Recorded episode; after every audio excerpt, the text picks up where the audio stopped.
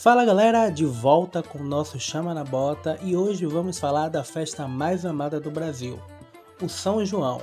Pode soar melancólico, mas já estamos nos aproximando do São João. Sem dúvida, é uma comemoração diferente dos outros anos, afinal, o espírito da festa é de aglomeração e contato entre as pessoas. Mas, por conta da pandemia, vamos ter que passar mais uma vez o São João dentro de casa. Bom demais estar de volta e trazer mais um tema de agrado para vocês.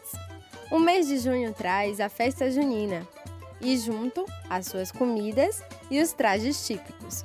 Mas você já se perguntou o porquê usamos o xadrez no São João? E como surgiu o tradicional ritmo? Hum, é isso que vamos saber.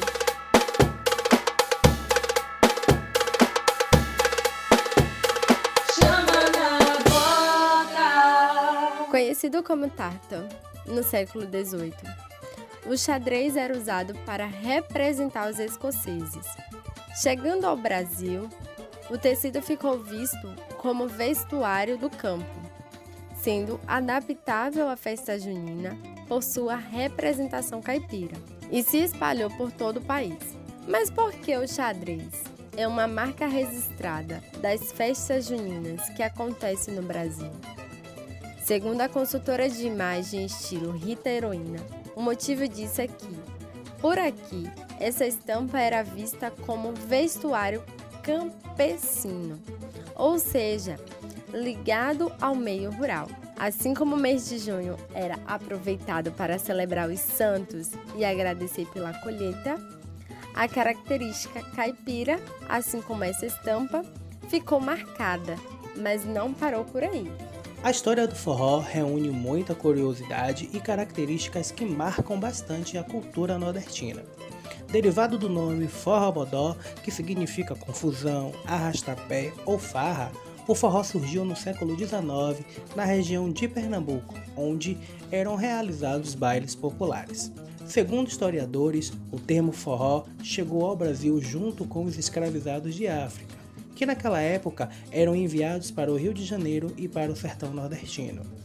Além de referir-se às festas, o forró se tornou um gênero musical consagrado no Brasil e pode se tornar patrimônio cultural imaterial do país.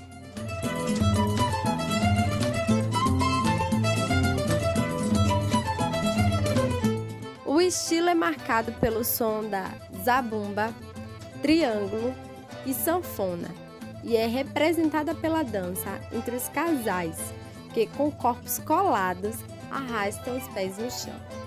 Foi a partir de 1950 que a história do forró começou a ganhar força em todo o cenário nacional. Isso porque, no ano de 1949, o cantor e compositor Luiz Gonzaga gravou a música Forró de Mané Vito.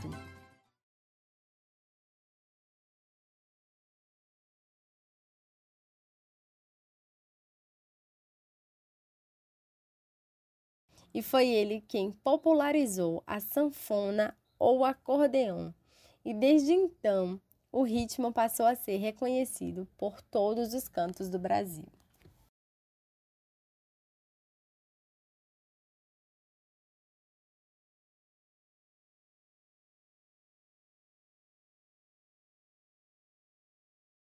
Considerado uma expressão cultural do país, o forró tem um dia especial reservado no calendário nacional.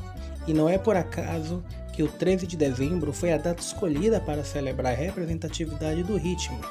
Instituído em 2005, o Dia Nacional do Forró também homenageia Luiz Gonzaga de Nascimento, o rei do Baião, nascido nesse mesmo dia. Muito bom essas curiosidades, hein? No próximo podcast vamos trazer as comidas que marcam essa época já que o São João está comemorando em casa pelo segundo ano consecutivo e a festa combina com mesa farta de delícias juninas, como bolo, milho, amendoim, licores e outras iguarias. E esse foi o nosso podcast de hoje. Não se esqueça de seguir as nossas redes sociais e até semana que vem. Tchau, tchau.